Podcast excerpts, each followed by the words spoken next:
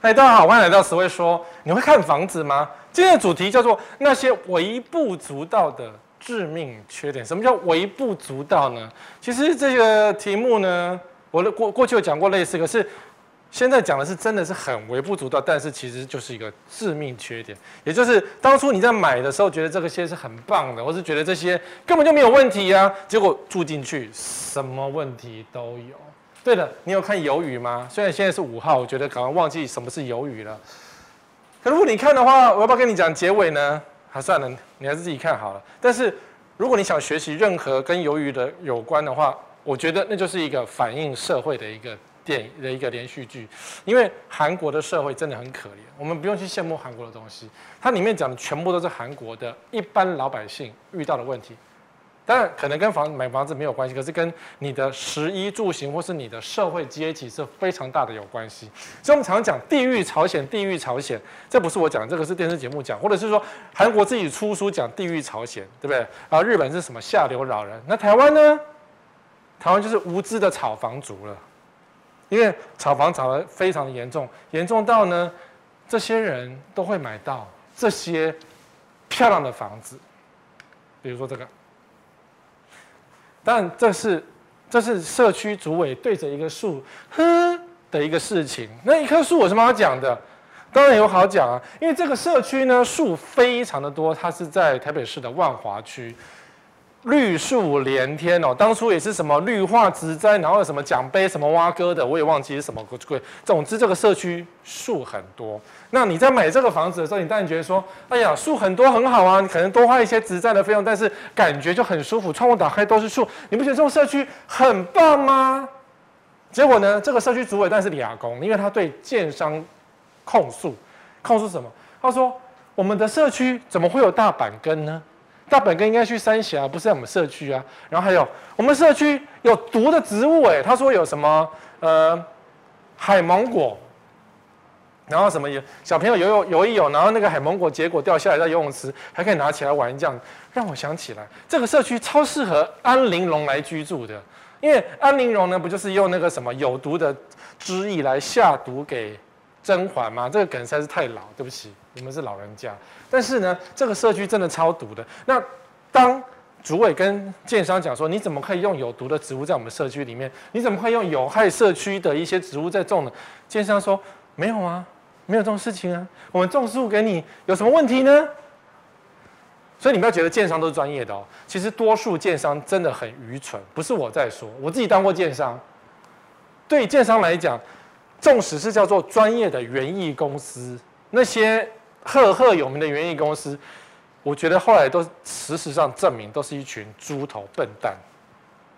好，我们讲这个是这个，我们先不要讲海芒果，因为海芒果太小，那只是有毒的植有毒的植物，了不起你家小孩你家的狗吃了拉肚子死掉了，这也蛮重要。好，这个叫做大板根。当然他讲说社区有很多这样子的一个绿树连天，很棒，其实花不少钱在种这个大板根，结果后来导致他们社区管子啊。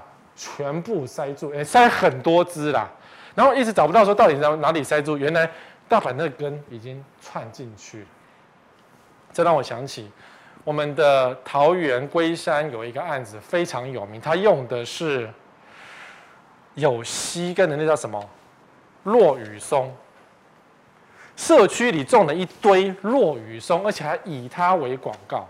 落雨松感觉是那个你自己去八德桃园去逛街或是去拍照非常棒的一个东西，但是撞到你家呢，你家以后就会有绝命终结战的发生，就是它那个吸根啊，之恐怖，它根枝会长，像这个也是根枝会长的，你不要以为长不出来，根全部钻到地下室去了。你看这个工人找半天，他的那个管道塞满了大板根的根啊，把堵住啦。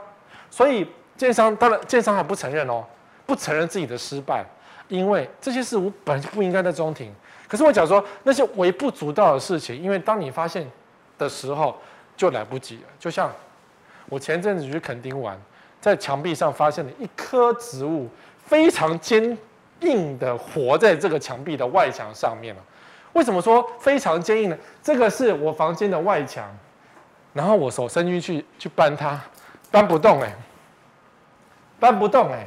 然后我发现根已经吃进去了，在外墙哦。那当然一开始我觉得啊，树影婆娑很漂亮，可是想不对啊，这个根不知道是什么植物，我我对植物没有研究，但我知道这个根吃的非常的深，因为我用手搬是搬不动的，我怕说我用力一把，用力一扯，然后这个窗窗框整个掉下去，那我不是要赔他的房子吗？所以这个是鸟粪带来的，应该是鸟粪的，不应该是人为种的，应该就是。那个鸟嘛，吃了那个植物就乱大便，然后就叽到到这边，然后叽树就马上长出去。哦，所以感觉好像不严重，实际上它已经侵入了房子内部，然后会造成漏水、壁癌的发生。所以你们家有没有这样的问题？你们家有没有这样的问题？这种看起来好像没什么，事实上很严重。所以你要知道，有些公寓的顶楼啊，公寓哦，大楼比较少，公寓的顶楼会种很多盆栽。木瓜啦，或是种一些可用可食用的水果啊。那当然，像那个什么无花果，其实也蛮适合的。你只要你的盆够大，然后就可以长出很多无花果。所以很多人开始玩玩种无花果，差一点种，只是因为我家实在空间不太够。但是呢，我以前的乡下家顶楼种了一支木瓜，木瓜很好种，你种子放下去它就发芽，然后就漏水了，因为那个木瓜那个木瓜的根啊。非常的强，它可以直接扎扎扎扎扎扎扎扎扎进扎破你的那个花盆。你也想花盆很硬，对不对？那个瓷器烧的根本就挡不住它，就这样钻破了它，然后钻到了地下。那想说哦，我有木瓜可以吃，不对，其实你们家已经开始漏水了。所以有一些果水果的东西，或是有一些植物的东西，真的不要乱种，因为每个树根的情况不一样。像樱花，樱花也是啊、樱花看起来很漂亮，其实它多数的时期就只是一根树而已。然后它最漂亮的时候。是它枯掉的时刻，长花的时刻，那不好看啊。可是你想说啊，我一年有一个月的时间漂亮，因为其实没有一个月，大概两个礼拜，樱花开花其实蛮漂亮。可是除此之外就不好看，就没什么特别了。而且樱花的根还算 OK 啦。小叶懒人，很多社区建商最爱用小叶懒人，就是它会树开的越来越开这样子。好，一排这样行道树感觉是蛮漂亮的，但是小叶懒人呢，根很浅，风一吹可能就倒了。那像这种社区，如果说你长到最夸张的，这是台北市，应该是台北市，树长到这里来。原本一定是微不足道的树嘛，然后后来越长越大，然后古树参天，姥姥都住进来了。所以当姥姥都住进来的时候呢，我想这个房子大概也差不多了。我们当然知道这个房子应该是出租，或者是说它根本就无人照顾，然后被房被树吃掉。所以当你家变成这样的时候，立了北湖了，整栋只有人跟迁都跟迁教啊，不然怎么办？连住可能都没办法住，都是那个根啊。树其实很恐怖的。好，好，这个微不足道的东西，就是我们讲的是植物。再来，感觉很棒的，你会觉得这是一个优点，而事实上它是一个大缺点的，就是这个海景第一排。很多人喜欢海景第一排，不是讲淡海，我没有特别在定淡海这件事情。海景第一排全台都是，只是最近台南很严重，因为台南呢的海边呢还在炒台积电效应，在骗不懂的人。明明台南的海边离台积电这么的遥远，那这些地主屋主都觉得台积电反正要来，所以我们就坐地起价，涨得非常的夸张。那总是会有笨蛋会上门，或者说你总是觉得可以买，你就去接棒这样。所以好，我要讲海边所有海边的坏，包括台中的梧栖、清水一带，就是那个火力发电厂附近，讲的很难听，对不对？我们讲说，如果是凹内旁边，你就觉得有商机，但这些都是落的一样的下场。如果你今天是投资客，你买了房子不住，那是领导代志。可是你房子不会呼起，像这种海景一线啊，台南这是应该是九份子，很漂亮嘛。感觉就是所谓哥，你没有钱在那边酸言酸语，对不对？海边的房子最后就变这样。这是一个海边的房子，看不太清楚，可是呢，瓷砖。才刚盖好没多久，我记得两三年吧，就开始掉落了。新房子哦，这一栋在淡海非常的有名，到现在建商还在卖，我不知道有多少真实的住客住里面，但是呢，瓷砖再掉再换，是一个夸张的事实。新房子瓷砖就掉，我看你能够撑多久？在海边就是这样。你看，建商还在卖，他会帮你保固，会帮你维修，对不对？一旦建商卖给你了，我是拎刀代指。所以瓷砖掉落在海边是很常发生的事，因为海风侵蚀。你看，看到导播看到海风这边到处都在掉瓷砖，你看到颜色有色差的地方就在掉瓷砖。这个是网友提供，所以可能话术没这么好，但这件事情没有上新闻，因为不敢上新闻。为什么不敢上新闻？因为广告嘛，还用讲吗？如果你讲说这个案子有这个这种东西，那当然是抽广告啊。反正你也不会买，因为这是十位哥常讲的八不推。如果你是我的信徒，你就知道这些东西是不能碰的。海边的房子除了会掉瓷砖之外，这个就是常见的发霉。你看，这个这是一个旅馆，但是现在也倒闭了。这个旅馆我去住的时候，其实还算不错，经营的算是很好。可是没多久，这是新的哦，它接手没有很多年哦，然后就外框就发霉成这样。我想这个业主也知道，所以他没有用瓷砖，他只是上油漆。因为这个发霉呢，我每天漆一漆就可以看起来白白的，就没关系，就省一下成本。如果你放瓷砖，那会掉嘛，他也知道，所以我用漆油漆的。发霉我就喷，发霉我就喷，哦，所以住海边的房子就会这个样。你妈知道，你爷爷知道，就你不知道。投资客无所谓，投资客不住，所以他会觉得说啊，反正我的房子卖给你就好了，我放久了卖给你就好了。可是殊不知，这个房子就烂成这样。外面发霉，你的肺也发霉，你家所有东西都发霉，你听起来很酸，对不对？什么你全家才发霉？真的，你们全家就发霉了。只要是外墙是这样的话，你们全家都在发霉，除非你们二十四小时开着除湿机，日以继夜的除湿。哎，你要花多少电费，你知道吗？所以为什么？呃，我真深深的怀疑哦，我个人深深的怀疑，就是为什么？呃，政府有推一个那个空屋率下降的新闻，说这几年大家死命的住，他们死命的生，所以空屋率渐渐下降。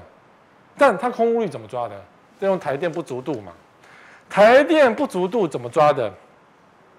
那有可能是，比如说这房子内含空调，然后呢，买了之后你怕房子发霉，于是你就开空调的除湿给它除湿，或者是说你真的摆好几台除湿机在家里除湿。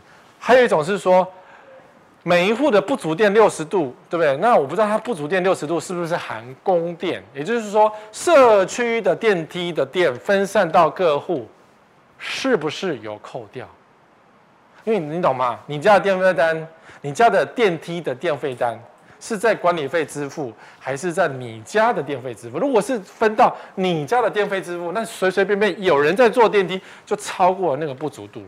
所以说空屋率下降，我对于对于这个数字是有一点嗤之以鼻啦，因为没有人住房子就会这样啦，还更夸张的，如果你家漏水，就变这个，这个是菇，在七期，但你说七期重划区没有台中的七期应该不会那么湿，对，可是因为这个是房子漏水了，那房子漏水家里就湿了嘛，它那个管子漏，所以渐渐家里就得到营养，然后家里就很潮湿，因为。不要以为台中就不潮湿啊，台中也是会有潮湿的。然后你看它滴滴滴滴，所以就开花啦。这是那个王，因为他租的房子嘛，他们家有香菇。这在台湾哦，不是在什么奇怪的中国或是哪里哦。在你家墙角长香菇，你你说你敢摘下来吃吗？阿呆哦，所以很久以前，我们在我们年轻的时候，曾经台湾流行过在家里种菇的那个游戏，很多在上班族什么，在你桌子底下放一盆那个菇，有没有？然后菇长大就可以摘下来吃，感觉很棒，对不对？所以很多人买那个菇回去，哎，那时候书店都有在卖，哎，什么金石堂、成品都在卖这个菇菇，哎，哎，成品不知道有没有？我在金石堂的确有看过卖菇的。那你这个菇买回去，只要浇水，它就会长出菇来，这代表什么？你们家很湿，你们全家都很湿。菇能够生长的环境就是要很潮湿的环境，然后呢，等它长大之后，那个后面那个孢子一散开，它的种子就飘得到处都是，然后继续菇就继续长出来，所以菇会一直长，一直长，一直长，一直长，就是只要够潮湿就会一直长，一直长。菇都长得出来，你的肺都烂掉，懂吗？你想要你不要肺啊，你不要那个皮肤病啊，有些人成天长长湿疹，整天肺这个什么一大堆痒痒，长一堆一粒粒的东西，就是你家太潮湿了。菇都长出来，你的皮肤也都是菇了，所以你要非常留意哦。这是一个微不足道的事情，但所以这户人家，我但很希望跟你讲，你赶快修漏水，把菇除掉，不然你住进去，你的肺就要烂掉。当你肺长香菇的时候，你就死定了，可能就是肺癌的开始，或是其他癌症的开始。吼，太潮湿不行哦，你住海边不行哦。但你要住的，你要投资你的房子，就要放除湿机，不然你房子呼气长香菇的时候呢？不值钱，没人要。当然，我说九份子现在完工的栋数并没有很多，所以大家并没有这么清楚的感觉到。像台南安平的人都知道，自助客怎么会住在安平呢？你可以投资安平没有关系。你如果是有钱你，二十四小时开空调去维持那个不湿的环境是可以。台南很热，但是靠海边一样这样非常的潮湿。我没有在处，所以我就讲事实而已。再来一个很不微不足道的，在我家发生的。但我很注意这个事实，就是鸟、鸽子啊，都市有很多鸽子啊。我们以前啊，大概在十年前，我家附近还有真的在遛鸽哎，那后来被里长或是市长赶走了。不然呢，他下午就看到有人在拿一个棒子这样这样转，然后鸽子呢就这样飞飞飞，好多鸽子哦。然后我觉得天哪，我是不是要拿个什么空气枪哒哒哒哒把它打下来？这个鸽子呢，可能是当初。遗落的，后来变野鸽了，因为，呃，我不知道他家在哪里，可是呢，他以前遛过，所以后，可这几年就没再遛，那鸽子还是存在，他就站在这边盯着我看，这个位置在哪里？在这个位置，这是窗户的那个斜角，有没有？因为这个斜角，我才确定我们家建商不是烂建商，就是这个斜角，它要另外砌一个瓷砖下来，然后才是平平的一个女儿墙。有些烂建商没有这个斜角，它做成平角，你家就会常常淹水，就常常会那个水大雨下来的时候，窗户边有没有水就会沁进去，你们家窗户就漏水了，或者你家容就是或是这一块容易壁癌，就从窗框下去，要不然应该要做斜角下去。好，斜角，请问鸽子在哪里？它没有位置，但它只能勾在这个洗涤孔旁边，然后就勾在这边，然后盯着我看这样。好神奇啊！这个位置常常来鸽子哎。我想很多的都市的，我家住板桥哎，都市很多人家可能都有这样的问题哦。但我要我要先解释给你听。如果你家有鸽子呢，我这老王卖瓜，我自己在为自己沾光。如果你家有鸽子，其实鸟是一种非常敏感的一种动物啊，它只会待在它认为平安、认为安全、风不小的地方。因为鸟就是怕被老鹰吃嘛，被很多天敌弄嘛，所以有鸟的地方，其实代表这个地方是温暖的，然后是觉得它没有危险性的。要不然它怎么来我家不去？哎，搞不好去别人家也不一定。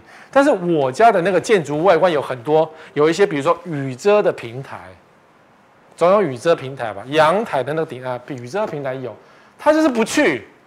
我想那个平台那么大，哎，它不去。但现在心里想一想，好了，还好它不去。因为我就要清那个平台的垃圾，因为鸽子就会有大便，有鸟就会有大便。但早上的鸟语花香其实感觉是舒服，所以如果有鸟在你窗口呢，虽然会造成一些生活上的小小的困扰，但我觉得你应该偷笑说你们家温暖了，鸟觉得可以待。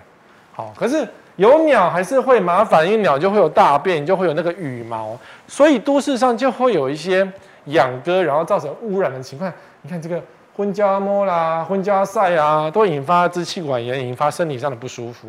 所以只要是有养鸽的附近，大家的身体都不好。那如果你家旁边还有人在养鸽，下午三点的时候，那边挥旗子，早上那边挥旗子，这边遛鸽有没有？麻烦你赶快跟你的里长或是跟你的市长讲。如果里长跟这个养鸽的人很好，你就去投诉媒体，说里长，因为里长有几只嘛，你就说里长就像跟他挂钩，这要把它拿掉才对，因为都市里面其实不能够养鸽的。什么养蜜蜂哦？有哎、我朋友曾经在他住木栅，他在家里养一盒蜜蜂，我都觉得快疯了。大概在两年前吧，还真的蛮流行都市养蜜蜂这种事。可是我觉得真的是很荒谬。虽然这是一个实验，说因为现在都市都没有蜂了，然后人跟自然越来越疏远，人破坏环境什么鬼的，所以你就去弄了一盒蜂在你家的屋顶或是阳台，然后让这些蜜蜂飞出去采蜜再回来。你不觉得很荒谬？你就可以蜜吃了。我觉得很荒谬，就那叮到人怎么办？叮到你自己怎么办？有没有？所以有蜂蜜吃是一回事，然后蜂蜜去哪里采到有毒的花蜜再给你吃，那你觉得这样子会比较好吗？因为你看现在污染这么严重，你看如果是如果是地下有问题，九分子土地有污染，然后长出的花也是带有带凹型。我举例啦，因为不见得都有长出带凹型。好了，那那个有污染的地长出的有污染的花朵，然后蜜蜂去采那有污染的蜜，然后回到家，然后那个污染物就到了你的蜂蜜去，然后给你吃。所以我当然当然那个九分子的的的毒有毒炉渣是不是会这么毒到让植物吸收？这还要科学验证。但是都市还是不要乱养东西的好，所以如果你家附近有鸽子呢，赶快通报里长，打一九九九给各地县市政府，我们要把它除掉。中南部可能会蛮多的，可能是官商勾结的一个桩脚所在。可是北部啊，那个鸽子都不知道养来干嘛的，赛鸽还是肉鸽，满栽哦。可是对你的毒害是很严重哦，那个毛会引发你的过敏的小孩，那个鸽粪什么很麻烦。那你要怎么防止鸽子乱飞呢？有方法，你看，防鸟刺有没有绑在冷气上面啊？或者你觉得这种是阳台鸟会占地方，然后放一些一根一根刺刺的？其实全世界都有这个困扰。像国外的房子不是很多那个别墅，然后有一个烟囱吗？就他们就会在烟囱旁边装一圈防鸟刺，因为怕鸟飞进去筑巢。然后等到你哪天火炉一开，轰的行家啊吧，就太残忍这样。所以防鸟刺在台湾开始有在装，其实你去买也不会太贵，粘成一圈，鸟就不会粘在上面，比较不会。但是这个防鸟刺，我觉得看着真的很不舒服，就是 万一你不小心跌倒打到怎么办？你也是鬼气东西毁啊，也是很不舒服啊。然后呢，这是一个网友说他们家装了防鸟刺，那是不是因为太仁慈的关系？鸟在这边。生蛋，防鸟刺哦，没有很刺嘛，虽然看起来也很是不舒服。在你家的阳台，居然会有或是什么窗框旁这么多一根一根的刺，看起来也是很不舒服。我也是觉得很不舒服，我就觉得给它吸凉。然后鸟在这边筑巢，所以你们家真的是祥和之气，鸟都愿意进来住了，你就不要装你的防鸟刺吧，或是说常常啊，时时勤拂拭啊，常常去洗你的外墙啊，清一清摸一摸，让鸟没事不会在这儿，不然。你家有什么东西都不知道，对不对？这地方都可以种鸟啊，为什么鸟就不来这里呢？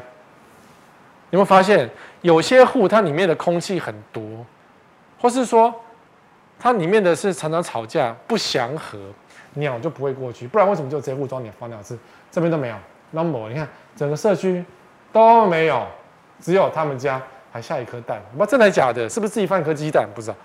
可是呢，这些草很像是真的是鸟。弄过来的，很有趣吧？所以有鸟，麻烦一点，可是我觉得表示你们家也不错啦。还，再是违建，违建看起来是微不足道的事情，全台湾到处都是违建，搞不好你家真的住的违建，顶楼加盖也是违建，然后什么阳台外推，通通都是违建。台湾到处都是违建，台湾的美学就是违建的美学，然后地方父母官也不太管，唯一会管的是柯文哲，但柯文哲也就是管管。但全台湾不是也不是只有台北市长？那这个违建是怎么样呢？这个是一个网友投诉给我说，哦，他看了这个房子，可是可不可以买？他就有点担忧啊，担忧什么？这在台北市的大直地区，地点很好吧？很好哈。然后这个房子呢，这是看起来像阳台，对不对？其实这个地方是露台。然后这个地方呢，进来这边，这是什么？落地窗的框。然后这一块才是阳台。所以你晒衣服、工作阳台，或是就是阳台这一块是阳台，然后这是框，然后框里面呢才是房子的主建物，很妙吧？然后主建物有多大呢？好像是不到十平，小小的，不到十平，就是你看得到这个是门，对，这是门，门打开进来后，大概就是一个这么长的地方，这是厨房，然后厕所在那边，这个房子也就这样了，一进到底，那。你床可能摆这里吧，摆在这边，睡在这边，然后，可是不对啊，这个这是工地吗？这个房子已经成屋一段时间嘞，怎么看起像工地一样？因为这个房子如果不把这个落地窗阳台外推的话，这个房子根本就不能住，对不对？是这个看起来像阳台的房子，它只是个露台。露台哦，就是上面没有顶盖的那种。那你说，哎呀，十位哥，如果是中南部或是以前的时代，当然是买下去拓宽，然后连露台都往外打，所以整个都往外打，就空间就更大。房子这么贵，为什么不打一下？这是违建。然后我要讲，这个房子根本就是养套杀，一个陷阱。怎么说呢？因为旁边不是后面一堆房子吗？这边有堆房子，对不对？对啊。然后这看起来是年纪比较大、比较旧的一个中古屋。所以这边的人，当这栋房子正在盖的时候，整天咚咚咚咚，会不会北送？会，超不爽。所以他看，当他房子盖好之后，发现，哎呦，这个窗框哦，阳台你想外推哦，你的外推气块买哦。所以他只要看到有人搬进去买下去阳台，并且外推，就马上打一九九九去检举，说这一户违建。然后证据在此，因为他们可以清楚看到这一户正在违建。台北市的违建多半是邻居检举或是隔壁栋检举的。为什么要检举？损人不利己嘛？没有，他觉得不爽啊，因为你在盖的时候吵死我啦，对不对？动半天动两年，我怎么受得了？然后你万一有人进来装潢，直，受不了，或是敲墙壁受不了。那建商也知道这个房子。他规划的时候就是要等着你阳台外推，这个房子才能住啊，不然阳台不外推的话，你的主建物这么小一间，你要怎么睡觉？你没办法睡觉。所以你可以买这种房子吗？这根本就是养套杀的一个房子，你要非常的小心了。可是你说，所以哥违建，我嘴巴闭上就不知道了。我跟你讲，当你在运输任何建材的时候，你把这些窗框丢掉的时候。管理员都知道哎，所以还有谁会检举你家违建？就是你家的管理员、你家的总干事、你家的那个警卫，他知道你在违建，或是你的设计师直接踢爆你违建。在台北市要非常的小心。那新北市呢？目前新北市有在拆违建，是你一样去检举，他就拆。所以双北市对于违建的新房子会比较严谨。至于外县市，那就看外县市的市长他有没有要居住正义，有没有要做公平的。事情，哦，所以我觉得这个房子很可惜，因为当初建商在规划的时候就在偷鸡摸狗，它的落地窗也没有真实装好，这个房子能住吗？这像像话吗？这根本就是废墟嘛，这像话吗？而且我看这个天花板好像开始有一点壁癌了耶，新房子就壁癌，真的是太精彩了，有没有？这一块颜色有点，天花板有点色差，有点斑驳东西掉下来的感觉。所以在台北市违建不能碰。那当然，这个是知名的黑黑心建商盖的。这是我当年在一周刊写的报道，就是这个人无语问苍天说：“靠腰，我的房子怎么变这样？你知道他买多少平吗？这个房子的室内主建物只有两平，就是这个框的地方。他花了千万，只买到了这个框，这连一张床放下去就没有位置，所以可能连床都放不下。”然后呢？可是建商跟他讲说啊，没关系，大家都一样，所以要他阳台外推一样，差不多的格局有没有？阳台外推再做夹层屋，这个房子才能住。那可是万一被检举怎么？对啊，台北市很容易被检举啊，你一检举就被拆成这样。所以这个房子不管你是几平的东西，就是不能住。你花了钱就是不能住。你说我门关起来没人知道，然后结果到时候你家还是被给了拆除单。给了违建单，因为就是楼下楼上邻居检举你，怎么办呢？不能住啊，那你就不要买啊。台北市有一个大家忘记的一个规定，无违建证明，他推了六年。当初柯文哲当市长之后没多久，就开始推一个无违，因为他知道违建很严重，医生受不了不解决的事情，所以呢，六年，也就是说在某一年呐、啊。一二零一五年九月一号实施的新建案要有无违建证明。什么叫无违建证明？就是这个年这个时候盖好之后的房子，如果你要移转，你要买卖嘛，移转要请建筑师或谁出具一个无违建证明，而且呢，现场要拍照去验哦。所以阳台外推怎么办？你细啊，你要买卖的时候，你要把它全部推倒，然后恢复成原来那种有阳台的样子。你懂我意思吗？才能够过户。台北市这个抓的蛮紧的哦，抓的蛮紧的哦。你想，嗯，有谁那么谁那么无聊？我给个红包不就没事了？不是，至今针对一千两百四十个建案，三万五千户皆依序派员现场查看，然后有一千多案都是阳台加窗比较多。柯文哲市长现在被蓝绿抓着打，所以他的任何政策都被放大来看。所以你在台北市呢，这件事情就会一直持续下去，直到下一个市长把它取消。但我觉得这个政策是好的，我个人真的认为这个是，因为违建你得管，你不管违建就是放任这些烂，就像垃圾这样子蔓延。新北市也管得不够好，其他县市像什么新竹市都很糟糕，都没有在管。那其他县市呢？就随便了，所以台式美学有点让人家觉得很恐怖，就是这个原因。违建小确幸是吗？微不足道，对啊。可是如果你想要惹麻烦的话，你家就会很麻烦。还有一种是，真的是很普通的，十位哥，你真的是太夸张，夸张，太夸张了，夸大敌执。卡车经过有什么关系？然后里面有卡车，到处都有卡车，对不对？可是如果说你家有卡车经过，你要小心什么？我当然是讲龟山，也不是只有龟山是只有这样子啊，就是你家有卡车经过，你就可能哦，因为物流在台湾越来越多，我们家社区每一天经过物流买的东西就是一个山。我自己也常常在网络上买东西，也是一个山，对不对？大家都一样，因为网络上买东西真的比较便宜，而且在疫情时代，大家网络下单真的比较方便。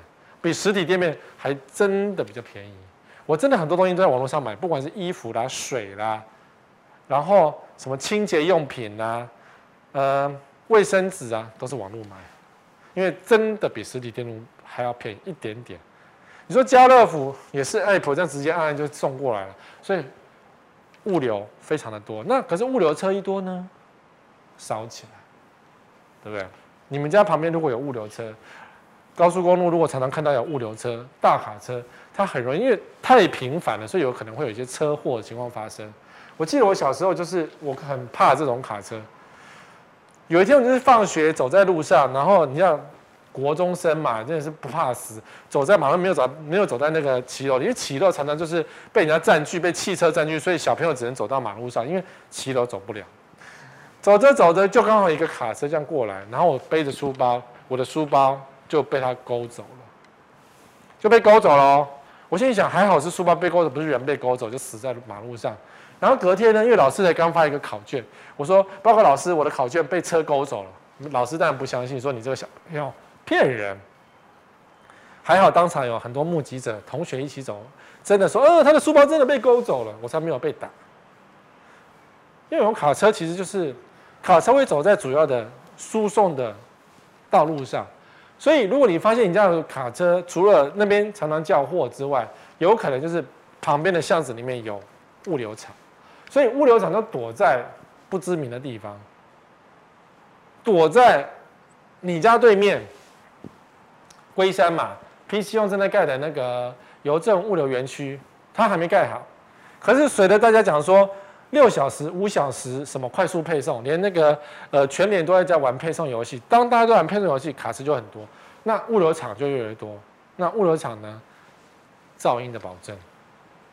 所以物流厂都先躲到巷子里面，然后因为这样子就不会跟住户有什么太直接性嘛。因为物流想赚钱，物流也是很有品的，因为它放在市中心，它不是讨骂挨吗？但是呢，这个物流厂呢，民众跑去抗议说太吵了。民众跑去抗议说物流厂太吵，我不知道是谁先来的，我不知道谁先来谁后来，或是他们的噪音有多大，但是一定是很大，因为看看看，你在那个上下货的时候，biang biang biang，然后呢，卡车进进出出，光是想到这一点，你小孩子就觉得很恐怖，所以卡车司机很辛苦很可怜，但万一他不小心的睡个着，就会造成很恐怖的伤害，然后或者是说。在超商物流补货，你们想想，超商的补货都什么时候？大概都是深夜吧，因为白天哪一个卡车敢乱停在旁边呢？就很讨人厌。如果你看到这个情况，你当然是马上就要拖掉啊。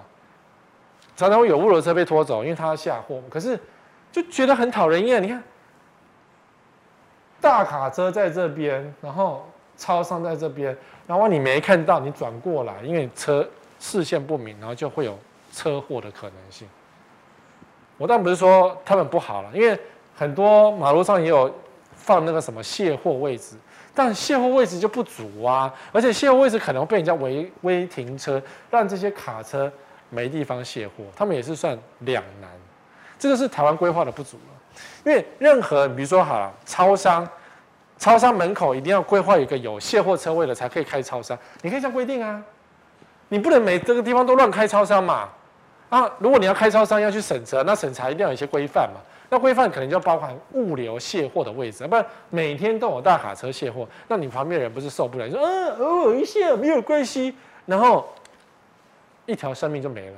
因为有发生过这样的情况，因为有人停在这，视线不明，有人这样骑机车过来，然后就被撞死，就被撞死。所以我看到卡车都闪远远，我的开车。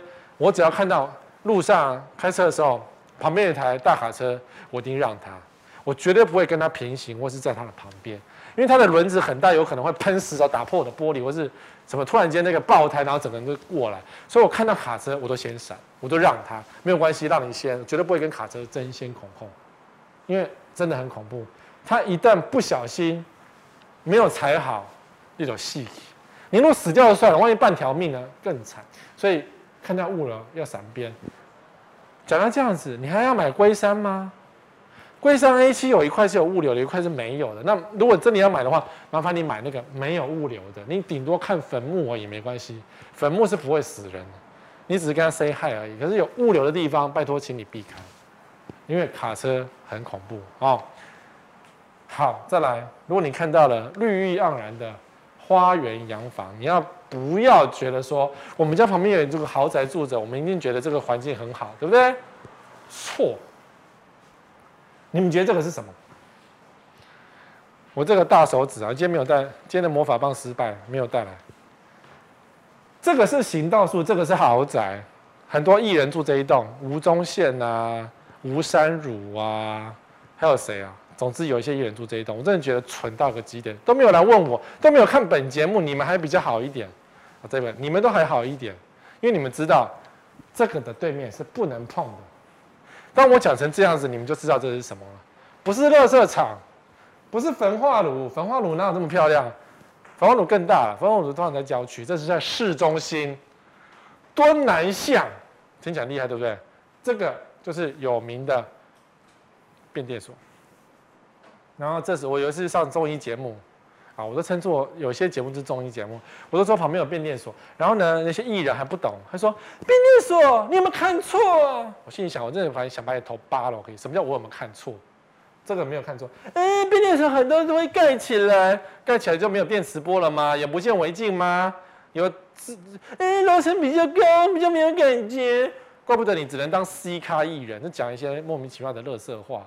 但是很多人被影响哦，你看你在 IG 贴说啊、我们家买到我 IG 贴文说我们家第一排是这样子。哦，我们家的我们家的窗景的 view 是长这样，人家都觉得你们家很棒，对？可是事实上如果是这样，给他吸了，这个就是变电所，移不掉，在基隆路敦南巷附近，所以你不要以为房那那个什么地名叫敦南巷就很好听，变电所在这里一墙之隔，你们家的 view，你看后面一点是不是看到这个绿树？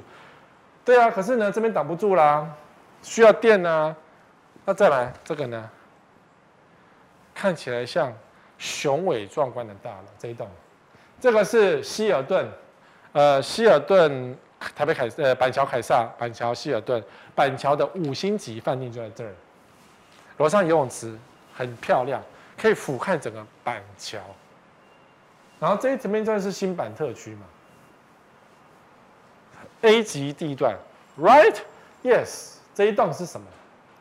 办公室吗？五星级办公室吗？如果在这么精华的板桥新站特区，放一个 A 级办公室或是豪宅都不为过，对不对？结果你也是不知道，它的底下这一栋就是被抗议的变电所，这叫新版特区盖变电所。当年啊，很多年，很多年前，大家抗议，呃，违法抗议啊，有效吗？抗议无效。当初我们在规划这个土地的时候，这边就讲好是给谁来了。啊，当然当地住户也有话说，说你没有跟我讲清楚，这里是变电所，你只说这里是机关用地、台电用地，什么鬼的？你没有怎么可以盖变电所？吓死人！所以呢，这个台电呢，在门口就放了一个检测仪，在这个小小的检测仪，很认真的跟大家讲说啊，我们会每天二十四小时监测有没有什么呃什么漏出了电磁波。可能你心里想，恐怖死了，所以。住在一楼工作的人，因为他一楼两间餐厅嘛，呃，响鸭跟跟那个火锅叫什么麻辣锅，好，卖烤鸭的跟卖麻辣锅的员工，青花椒，就会觉得我们就在一个变电所里面工作，我真的是怕得要死，不知道就算了，当他知道的时候就马上离职，所以这件事也上了新闻说。到底怎么办？你没有告诉我说我的在这边啊，我是进来工作的时候，你才告诉我说这边有变电所，那我当然是吓得落荒而逃，我当然不敢在这边吃饭呐。那你说吃饭两小时可能没关系，因为两小时享受的电磁波没有多多少，真的没有多多少，你吹个电风扇电磁波就很多了。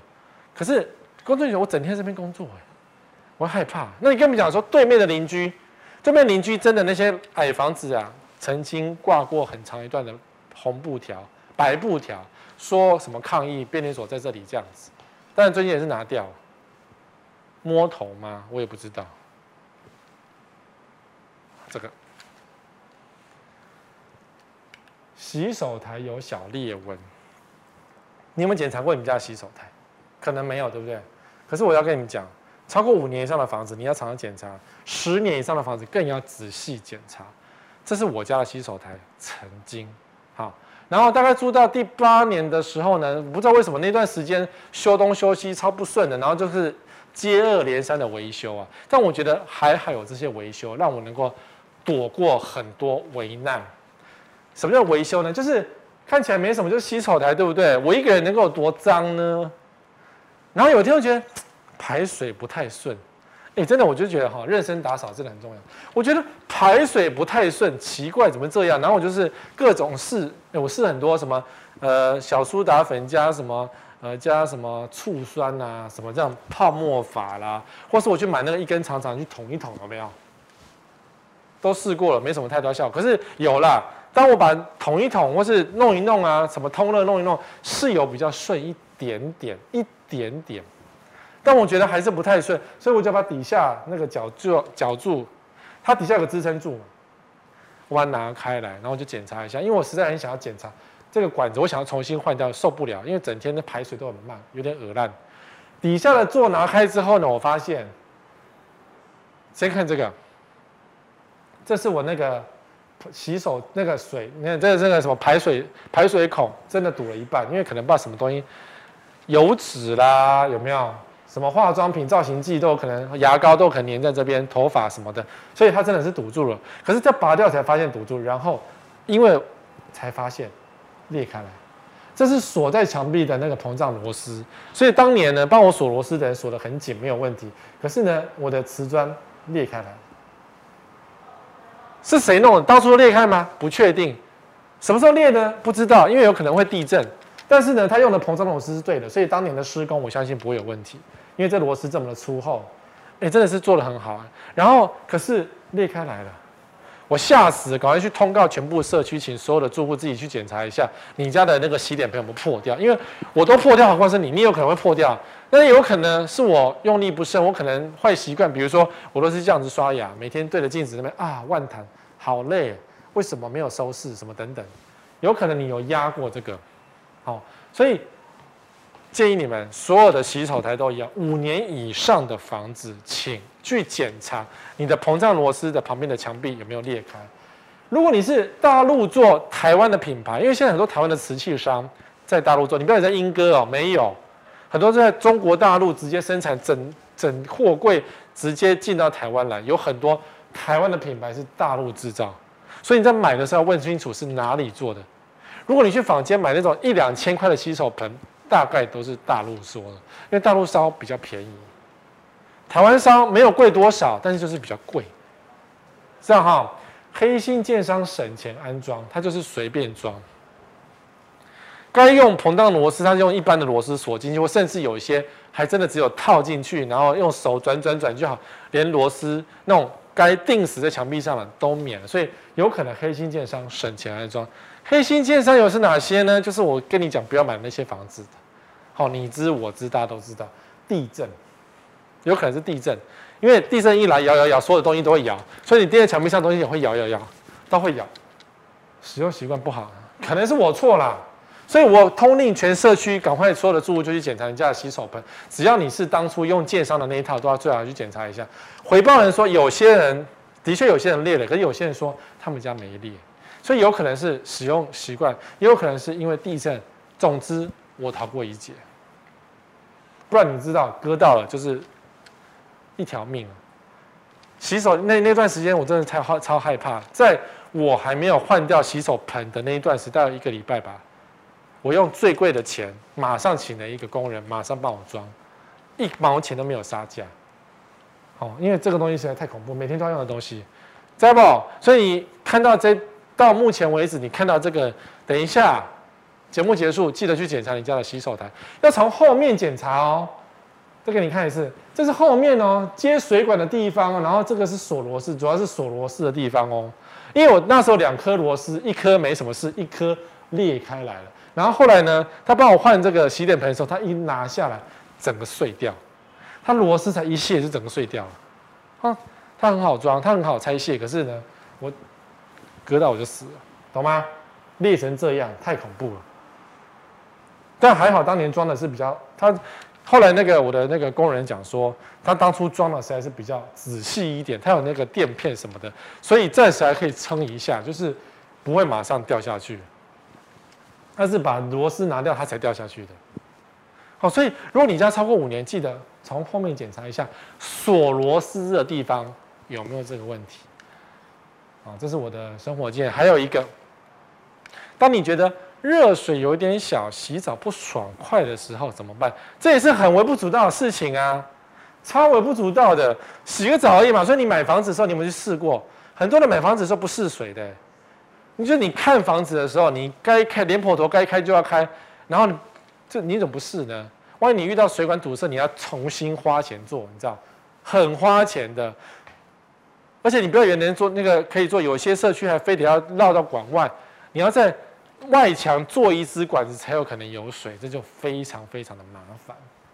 好，然后这是我，这是我家，都是我家，就是我住着住着，一开始住的还蛮舒服的，结果呢，后来没多久，大概五年左右，又是五年，五年到八年之间，总之就是这个时间点，那一段时间可能我比较不顺，就觉得为什么热水冬天就这样子一下子就没有热水，就是很难就没有，就是樱花的热水器广告那些所有的情况，我通通都有。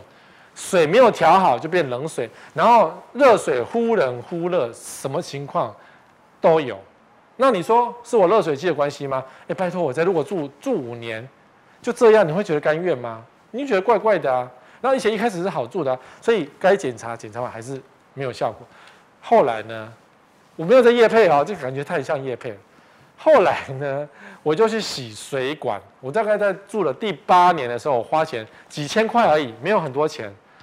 呃，大概一个小一两个小时就结束了，所以我，我真的觉得婆婆妈妈的你真的需要去洗水管。我第八年吧，新大楼那一种大楼能有多脏？你看我的水，这个颜色，咖啡色，有没有点鹅烂？有。可是呢，这个咖啡色呢，其实一下下而已就结束，有点像铁锈，有点像咖啡脏脏的。那我就问那个洗水管说，到底怎么回事？他说，呃。应该是你的管子脏掉，因为他的做法是呢，打那个柠檬酸类的东西打到你的水管，包括你的热水器在内，跟你的给水管直接打到你的水塔之前，他把整条给水管都用柠檬酸类的东西帮你洗洗干净了，所以总是会有一些锈啊、垢啊，主要是垢，一些泥垢什么的，然后这就是泥垢，然后当然我比较吹毛求疵，所以他大概下来一下下就结束就干净了，我就觉得。哈，他说我们家不脏，即是说我们家不够脏，很多常常下来是黑色，就是太古楼，比如像公寓的，或者是那种二十年的大楼下来就是黑色，那你喝的水就是黑色，怪不得有人整天换热水，那个什么换滤芯也没用，因为滤芯一下子就脏，这种颜色的水大概滤芯一下子就脏了，没办法，因为水放着它就会它就会这样，所以我个人觉得你要嘛。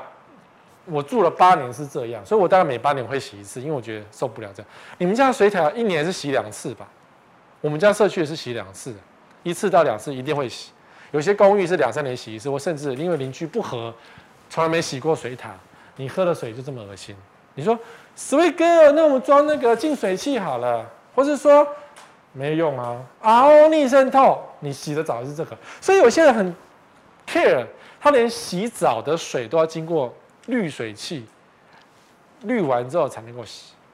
所以有卖那种全户滤水器的那种，那个你的滤芯也很花钱，或是说一个月要一年要缴个两万块、三万块的那个过滤费。好，我真的觉得每八年，我是这样。如果你看你们家地区，如果我们在板桥，因为有些可能地方比较脏，或者台北市比较不脏，你可以自己考虑。那各种颜色的水呢？各种颜色的水，你看，哎，这个照片不是糊烂的，但这是一个厂商叫管钢筋，它是蓝色的，什么挖沟，看恐怖死了。含杂菌类的乳白色水，好，它是含杂菌类就变乳白色水。所以如果你洗出来是乳白色，那你们家有很多杂菌类，那当然会容易生病啊，容易得什么癌症都有啊。含污染源的蓝色水，这是污染源。我不知道什么污染源，所以要问厂商。但是呢，有颜色太过鲜艳，什么都有问题。还有污泥、菌藻、重金属的黑色水，呃，污泥、菌藻、重金属，那你的你的水塔根本就是被污染。或者是说你那个管子可能是不锈钢，或者甚至它不是不锈钢，然后被污染哦。含铁锈、重金属的咖啡色水，我想大概都是这一类的，或是这一类比较多，黑色的，或是咖啡色，或是混合色，就是铁锈、重金属。我家什么叫铁锈？不锈管、不锈钢管的接缝有可能有铁锈，不锈钢压接头，那不是不锈钢，它如果做的不好就变成锈钢。或者是说洗水塔的时候，你就是没有等它洗完水排掉，你就是急着把那个给水管排开，那那个泥巴水到时候是很脏的水直接流到你的给水管，也有可能啊。含有菌藻类的绿色水啊，网络上是什么颜色水都有。如果你的那个浴那个给水就是你的那个你的水池有菌藻，很恐怖。你你打开那个水池一看里面都是绿色，你怎么敢洗？怎么敢吃？怎么敢用？好，那我们今天讲了很多八种生活上的一些小细节。我家变成这样，我家很恐怖。其实他说不恐怖，我就放心。但是我觉得很不爽，所以我一定八年洗一次。你们几年？你们洗过？有没有洗过？其实不贵啊，三四千块。最近我还想洗那个我的冷气，因为等到这个夏天结束之后呢，我就要来洗冷气了。哎，所谓哥，你怎么不是夏天洗？因为夏天人多比较贵。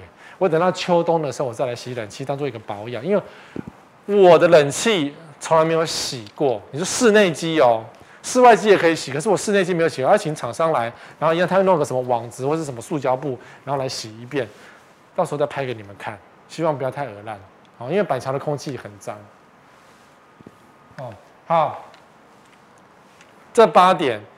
小小的事情，非常小的事情，但是却会为你的生活带来非常重大的改变。希望你们家都不要这个八个东西。好，下礼拜我们同一时间再会。